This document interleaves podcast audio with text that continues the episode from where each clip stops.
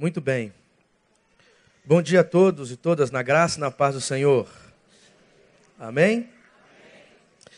É sempre muito bom estar com vocês aqui, porque eu costumo dizer, disse isso pela manhã, que os que aqui estiveram, ouviram eu falando e vou falar novamente. Eu entendo que o reino de Deus é um reino de encontros e construção de amizades. O reino de Deus é reino de amigos. E quando nós aceitamos a caminhada do Evangelho e entendemos que fomos convocados para a proclamação do Reino, chamados para anunciá-lo, para indicá-lo, essa indicação, essa proclamação se dá na construção também de relacionamentos verdadeiros de amizade. Então, reino tem a ver com construção de amigos também. E estar aqui sempre é uma alegria muito grande porque eu me sinto entre amigos.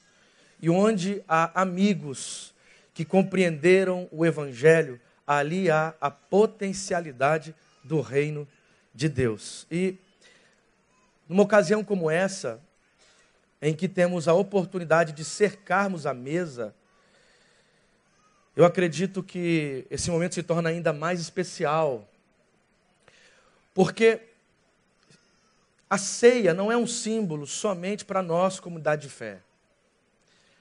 Especialmente agora, no tempo em que vivemos na nossa nação, a ceia é um horizonte, a ceia é uma convocação. Uma convocação para que nós, povo de Deus e povo do Brasil, aprendamos de uma vez por todas que para se construir uma nação, só é possível na lógica da mesa.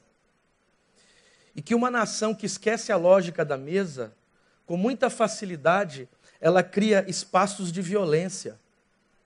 Uma nação que esquece a lógica da mesa, com muita rapidez e perspicácia, cria espaços de ódio, de conflitos, de tensão, de medo. Nunca, talvez, pelo menos no tempo em que eu me compreendo e tenho consciência de existir, nunca, pelo menos na minha experiência, a nação precisou tanto da lógica da mesa. Porque, independente do lado que você esteja, nós cercamos a mesma mesa, e é a mesa do nosso país um país que tem sofrido por conta de uma diversidade de coisas, mas eu acredito, eu acredito no nosso povo, eu acredito em vocês, eu acredito no Evangelho, eu acredito no Brasil, e é possível que a lógica da mesa se restabeleça nessa nação e a gente viva a comunhão de uma verdadeira nação que conhece o valor de sermos um, e, se possível, na lógica do Evangelho. Amém, irmãos? Então, falar de ceia é também pensar na lógica de uma nação que precisa entender-se sentado numa mesa. E é com esse horizonte que eu gostaria, é deste lugar que eu gostaria de ler com os irmãos. 1 Coríntios capítulo 11.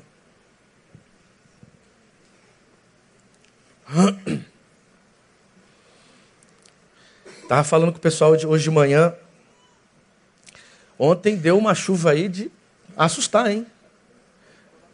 E eu também. Estava chegando aqui. Meu irmão, aquele, eu vi, um, eu vi um, um semáforo caído ali. Quando eu vi o semáforo, eu meu Deus, derrubou o semáforo, derruba o avião. E, e eu sou capixaba, irmão. Capixaba só anda de ônibus. Então, assim, sabe? Eu falei, Senhor, perdoa os meus pecados. Aí quando o avião aterrissou, tinha uma criança sentada na frente assim, uma americana. Aí ela perguntou para a mãe assim: Mãe, nós estamos no céu? Eu falei, graças a Deus, nós estamos em terra. E chegamos, que bom que chegamos. Espero voltar também em paz, com menos tribulação. Porque essa ceia representa exatamente esse nosso encontro, que mesmo diante das nossas fraquezas, fragilidades e medos, o Senhor nos chama para cercá-la. Amém? Eu vou ler somente um versículo que, na verdade, é a conclusão de uma discussão que Paulo faz a partir do verso 17, que está, no, está nos versos 33 e 34. 1 Coríntios, capítulo 11, versos 33 e 34. Bom, esses dois versículos, eles completam o texto, eles fazem o fechamento do texto que inicia no verso 17. Esse é um bloco textual em que Paulo tem a, a ousadia de falar de coisas sérias e denunciar um problema que a comunidade vivia. E ele termina o verso, no nos versos 33 e 34 da seguinte maneira. A minha ah, vou ler aqui que está a tradução que vocês todos têm. Portanto, meus irmãos, quando vos ajuntais para comer, esperai uns pelos outros. 34. Se algum tiver fome, coma em casa, a fim de que não vos reunais para condenação vossa. E os, de, e os demais, e as demais coisas, eu as ordenarei quando for. Darcy Ribeiro, certa feita, escreveu que, pensando o Brasil como ele sempre fez, ele diz que pessoas que sonham e partilham sonhos constroem uma nação.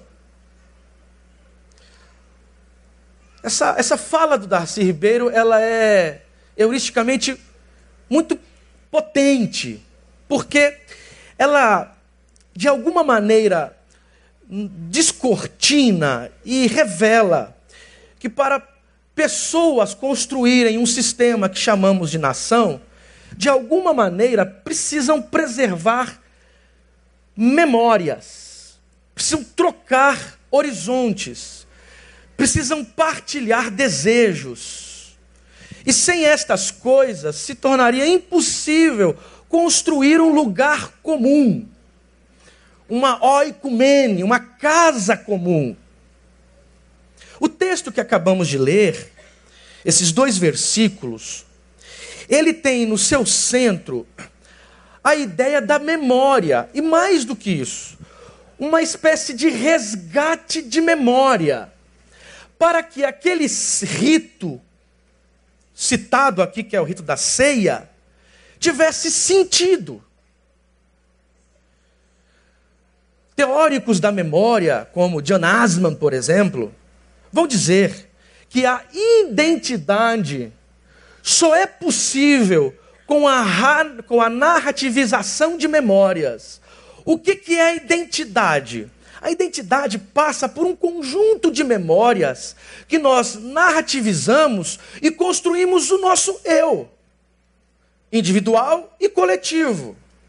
Sem o arquivo das memórias bem articuladas e presentes, não há possibilidade de identidade.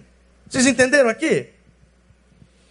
O que Paulo está dizendo é o seguinte: que o rito da ceia trazendo à memória o que Jesus havia dito, o rito da ceia só teria sentido se a essencialidade das memórias que preenchiam e preenchem a ceia fosse preservada.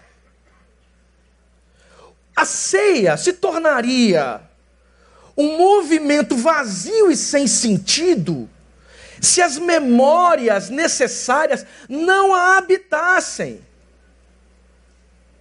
É como se Paulo estivesse res, reescrevendo para que eles entendessem que não valeria de nada ritualizarem o vinho e o pão se as memórias que davam vida a isso não fossem de verdade preservadas. É identidade. Eu posso tornar um rito vazio, especialmente no espaço religioso, eu posso tornar ritos vazios se as memórias que geram o sentido deste rito não forem preservadas em profundidade. A ceia, ela pode inclusive esvaziar-se de sentido se este horizonte mnemônico, este horizonte de memórias, não for preservado, guardado, valorizado, e aí sim tem sentido. E se você observa o texto, aqui neste desejo de Paulo de resgatar algumas coisas que talvez se perdiam da comunidade, ele está dentro de uma discussão longa. Ela começa no capítulo 7. Se você ler o capítulo 7 em 1 Coríntios, você vai perceber que Paulo começa a responder algumas questões. E essas questões têm, têm uma relação profunda com alguns dilemas que a comunidade vivia e alguns esquecimentos que se davam na mesma comunidade, tornando-a em alguns pontos irrelevantes e quase sem sentido. Paulo está resgatando o sentido de diversos pontos da comunidade, entre eles o sentido da ceia.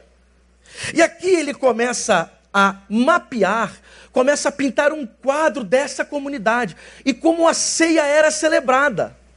E é aí que a gente percebe como um rito tão bonito como esse tem sim potencialidade de perder sua profundidade, operatividade e valor, pelo menos em nós. Se você olha o texto, ele no verso 17 diz: Dito isto, não vos louvo. Qual a razão de não louvar ou de não celebrar o encontro daquela comunidade? Alguma coisa estava acontecendo. As memórias estavam se perdendo. E o sentido dessas memórias também. E o meu desejo é que a gente, de alguma maneira, leve em consideração para que daqui a pouquinho participemos desta mesa, celebrando essa memória poderosa do sacrifício e da ressurreição do nosso Senhor Jesus. Uma coisa aqui que estava acontecendo é que havia uma espécie de teatrização do agape um, uma, um tipo de teatro do amor. Um teatro perverso, porque escondia uma violência profunda. Se você observa o texto, Paulo começa a dizer o seguinte, no verso 20: Quando, pois, vos reunis, o que fazeis não é comer a ceia do Senhor, cada um se apressa por comer sua própria ceia, enquanto, enquanto um passa fome, o outro fica embriagado. Antes da celebração da ceia, as comunidades costumavam fazer uma festa, a festa do agape, que nós traduzimos aqui por festa do ágape, festa do amor, que cada um de alguma maneira partilhava em conjunto o que se tinha. Só que é um problema no mundo antigo, especialmente em Corinto. A lógica do patronato. O que é a lógica do patronato? Uma relação de dependência e de poder. Alguém que de alguma maneira estabelecia, por conta da sua força econômica, os lugares onde se sentaria. Isso era muito comum em Corinto. Aí quando estes mesmos iam para a ceia, é a projeção perversa da desigualdade, da falta de sensibilidade se encarnava na ceia. E aí eles participavam supostamente da festa do amor e depois iriam ceiar. Ao que acontecia? Enquanto uns não tinham nem o que comer, os outros se embriagavam. O que havia, na verdade, no fundo, era um teatro, uma máscara, que era ritualizada. A ideia aqui é que não havia preocupação, não havia sensibilidade. Depois do ato insensível chamado supostamente de amor, eles iam para a ceia. O que se tornava a ceia então? A ceia se tornava um teatro que falsificava o que realmente eles eram. Não havia amor, não havia ágape coisíssima nenhuma. O que havia era uma insensibilidade, uma falta de empatia. Aí eles iriam depois ritualizar a morte e a ressurreição de Jesus. Teatro vazio, sem sentido algum. A ceia não é só um rito momentâneo, a ceia é uma convocação para ser comunidade e ser comunidade que transborda de amor, de misericórdia, de empatia, de preocupação uns com os outros. Aí falava-se de ágape, mas o ágape não se, não se encarnava, era só um teatro vazio. Aí Paulo então diz: vejam, para que isso aqui tenha sentido, para que o encontro tenha sentido, não basta levantarmos a mão cantarmos, nos encontrarmos, se não houver de verdade sensibilidade e preocupação uns com os outros.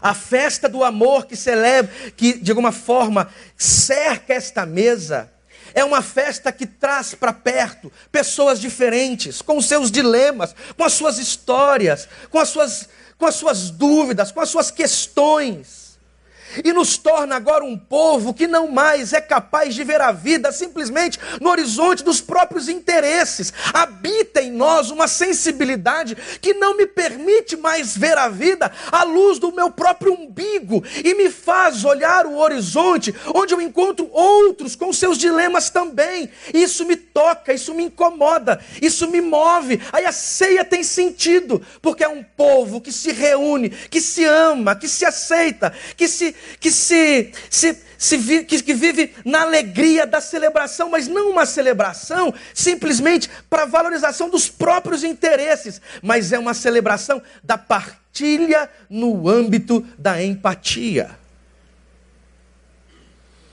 Eu outro dia eu ouvi que vocês aqui discutiram sobre suicídio. Eu já falei isso aqui uma vez e vou repetir. O meu estado ele é marcado por essa epidemia. E há alguns meses nós tivemos uma reunião com um especialista em suicídio, que está fazendo seu doutorado é, lá no Reino Unido, num laboratório que trabalha o tema suicídio. E ele então estava nos explicando ah, o que as pesquisas mostram sobre isso. Ele foi elencando uma série de grupos que são mais suscetíveis ao suicídio. Aí ele diz o seguinte: há também alguns, alguns instrumentos que ajudam ou que ah, tornam, mais, tornam o caminho mais difícil para o suicídio. Ou que de alguma maneira resolvem algumas questões que impediriam tal ação. E ele citou a igreja. E disse: olha, a igreja é um espaço que cria esperança e que nós entendemos que é um espaço bom para que pessoas que estejam próximas desse tipo de ação encontrem um tipo de acolhimento e isso lhes dê sentido, porque elas não estão querendo morrer, elas estão querendo viver, porque não sabem como. Só que diz o seguinte: só que há um grupo que, para este grupo, a igreja é um lugar de risco. O profissional da saúde estava explicando. Os homossexuais são aqueles que compõem um grupo com altíssimo índice de suicídio. Ele disse assim, e ele filhos, ele filho de pastor batista da igreja há muitos anos e disse: "Para os homossexuais, a igreja é um lugar de risco. E eu como profissional, pastor, ele disse, eu como profissional, por vezes preciso dizer a alguns dos meus pacientes homoafetivos que eles precisam de um tempo da igreja para a sua caminhada terapêutica. Meu irmão, se isso não te encher de angústia, nada mais te encherá. O que há entre nós que nos torna um risco a alguém com orientação homossexual. O que há entre nós? Sabe o que há entre nós? Talvez um teatro do amor. Só isso. Porque dizemos, na lógica medieval e perversa, de que amamos o pecador e odiamos o pecado, mas no fundo o ódio transborda a ação e alcança a pessoa. E quando ele chega, nós não temos condições de acolhê-lo. Sabe por que não temos? Porque nós não sabemos lidar com a alteridade, com a diferença. Mas em nome de Jesus, nós vamos aprender a lógica desta ceia. Sabe para quê? Para que a nossa comunidade ou as nossas comunidades não sejam mais lugares de risco para os homossexuais, mas seja, sabe o que? Um lugar de acolhimento do agape pelo poder do Espírito Santo de Deus.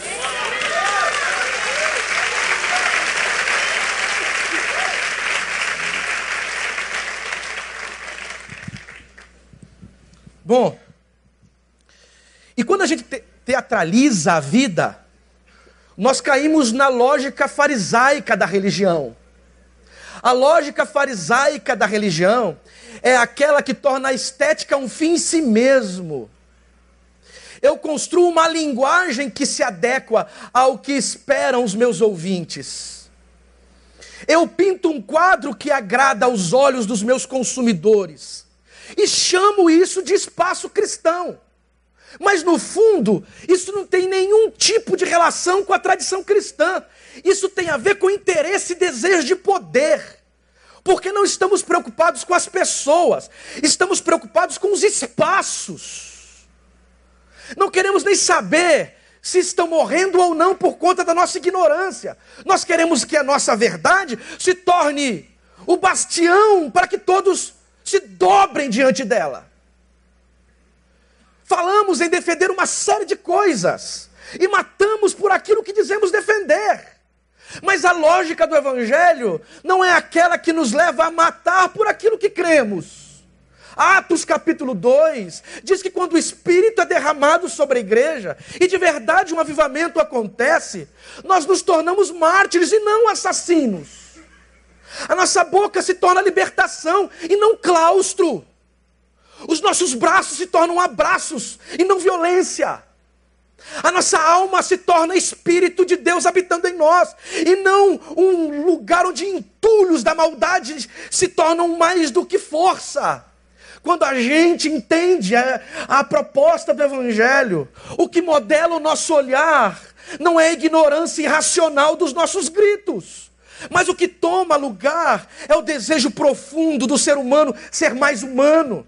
É o desejo profundo do amor ser realidade e habitar entre nós. Uma nação como a nossa, que se diz e que fala ser cristã, e habitar tanta coisa entre nós, nós não somos cristãos, irmãos.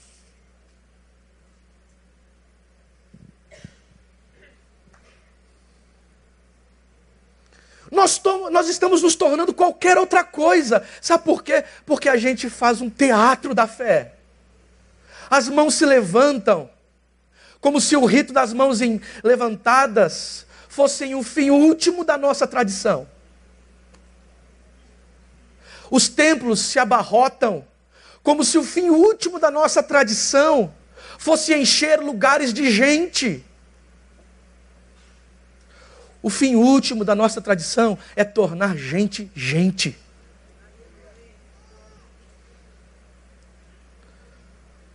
E é complicado quando a gente teatriza, sabe por quê?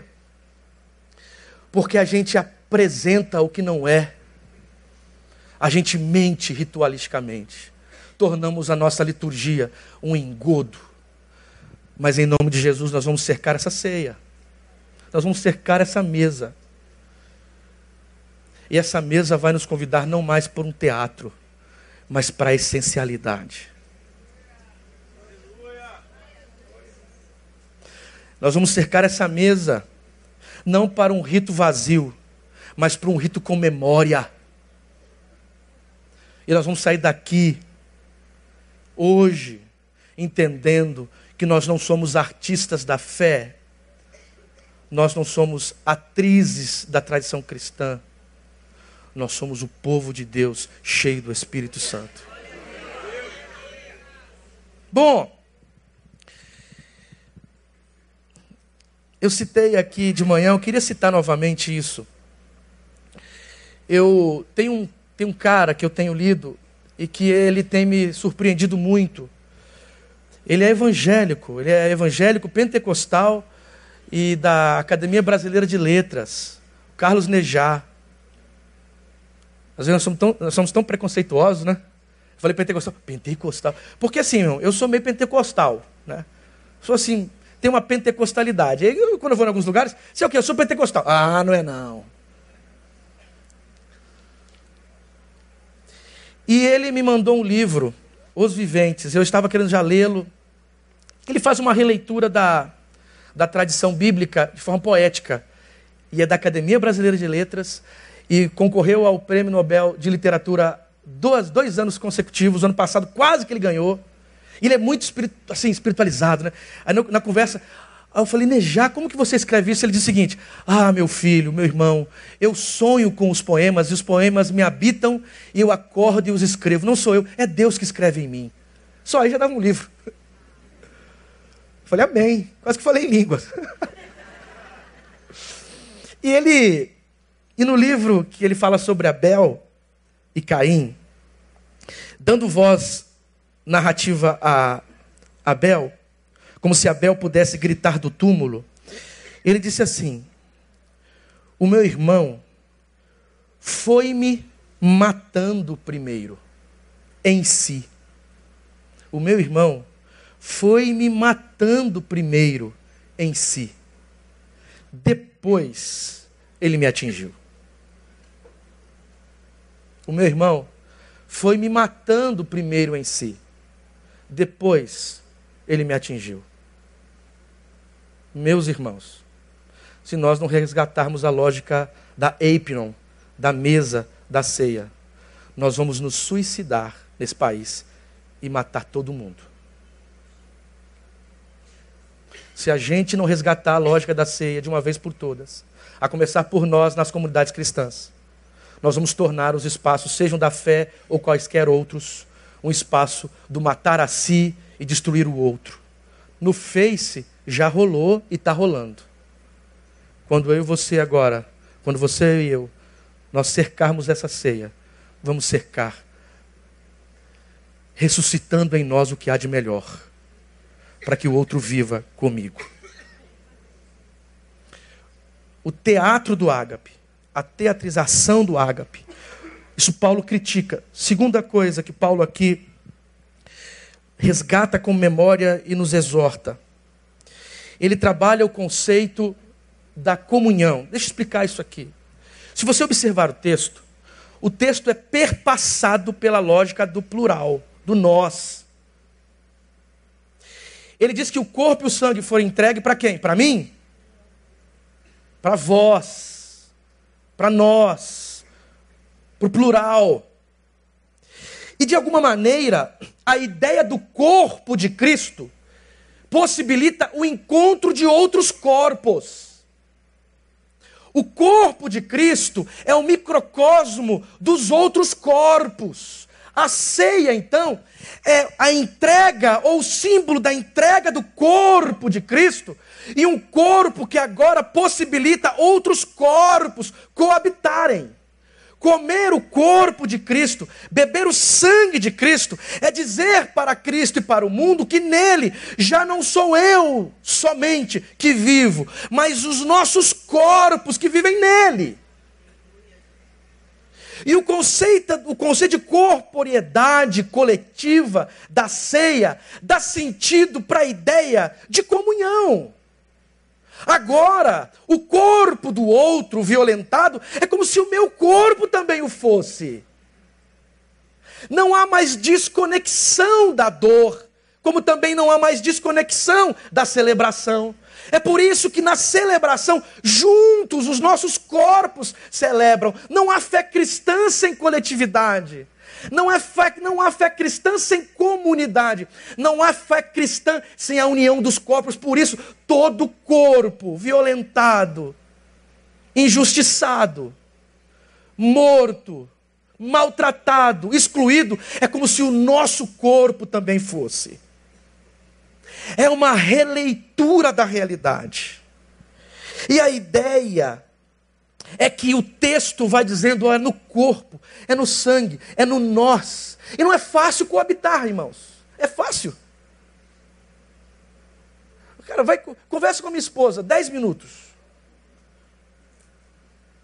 Conversa.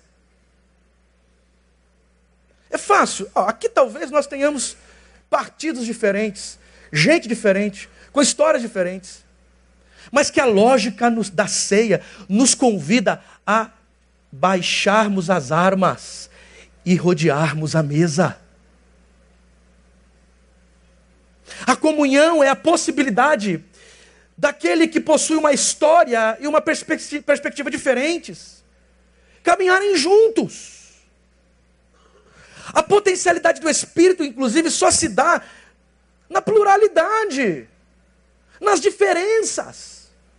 Quem não aceita as diferenças não entendeu a ideia do corpo de Cristo.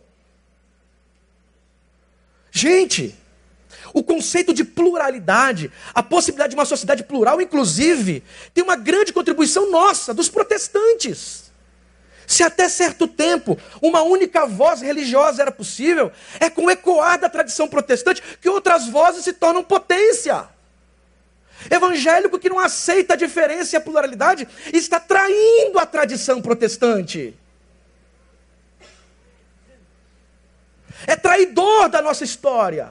Aí a ceia do Senhor é o Jesus que nos conhece, chamando flamenguistas e botafoguenses vascaínos e sei lá o que for, azul e vermelho, preto e branco, rico e pobre, bonito e feio, grande e pequeno, para um lugar comum, a comunhão do corpo e do sangue de Cristo. É possível, irmão? Será que é possível hoje no Brasil isso? Ou os nossos dentes estão tão enrijecidos pelo ódio que não conseguimos sorrir com alegria, senão ranger como ódio. É inaceitável alguém que diz conhecer a ceia do Senhor e participar dela, e deixar o seu corpo habitar o ódio, porque o ódio é o ódio não somente ao corpo do outro, mas ao teu também, e te adoece. Mas na ceia do Senhor, o ágape surge como algo precioso, nos habita e nos convida para um novo horizonte de vida.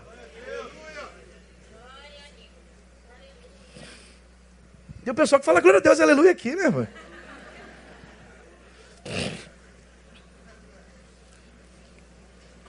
E para a gente terminar, a ideia da ceia aqui nesse texto que Paulo está discutindo, junto com a questão da comunhão, é a ideia da graça. Meu irmão, esse negócio aqui da graça, ela, ela, ela é celebrada na ceia. O que significa para a gente? Você percebeu aqui no texto que quando Paulo fala da celebração, ele fala nós, vós, coletivo. Quando fala em julgar, já, já sai do nós. Vai para quem? Cada um deve fazer o quê? Julgar o outro, né? Celebrar, partilhar, amar, dançar.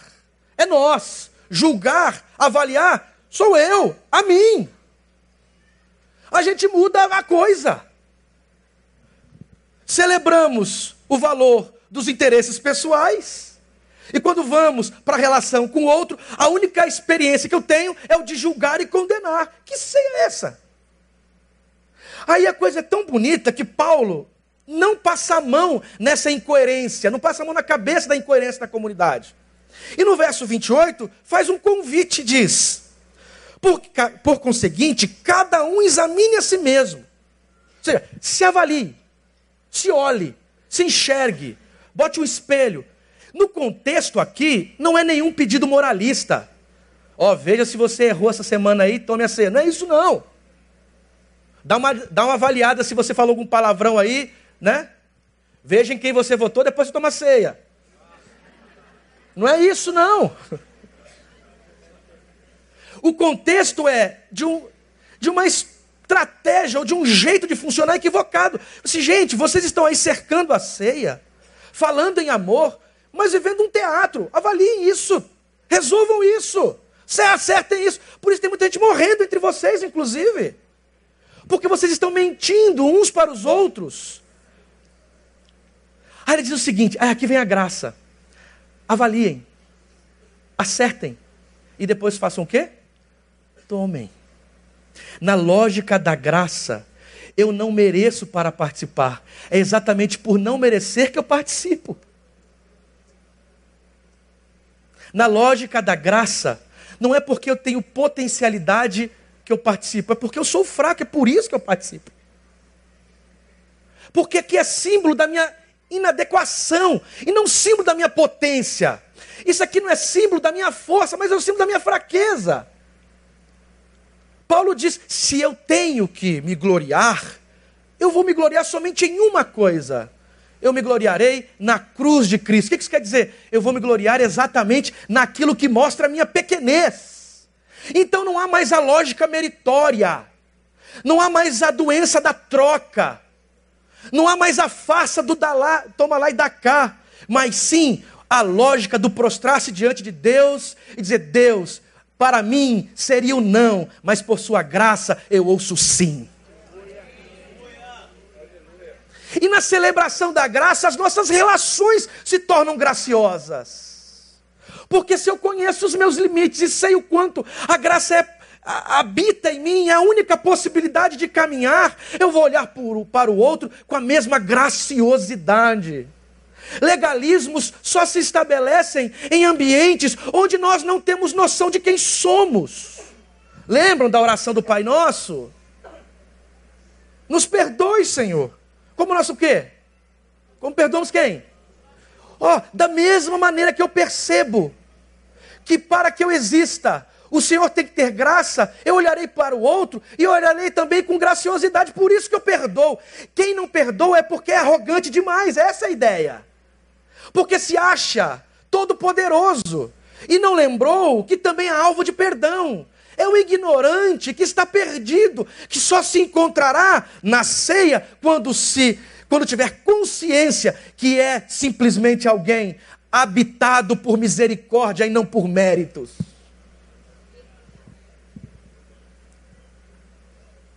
OK? OK. No espaço da graça e da ceia, você participa exatamente porque não tem nenhuma potencialidade em si. Não há mais força em você. Você não é o dono da verdade. Você não é o querido. Você é o amado por Deus, mas não porque tem algo a dar, é porque Ele te ama e ponto. Onde há misericórdia, há perdão. Onde há misericórdia, há graça a ceia do Senhor é a celebração da graça. Que, nos, que possibilita o encontro com Deus e o encontro com o outro. E onde há o encontro com Deus, naturalmente o encontro com o outro muda e se torna uma celebração da graça e da liberdade do Espírito.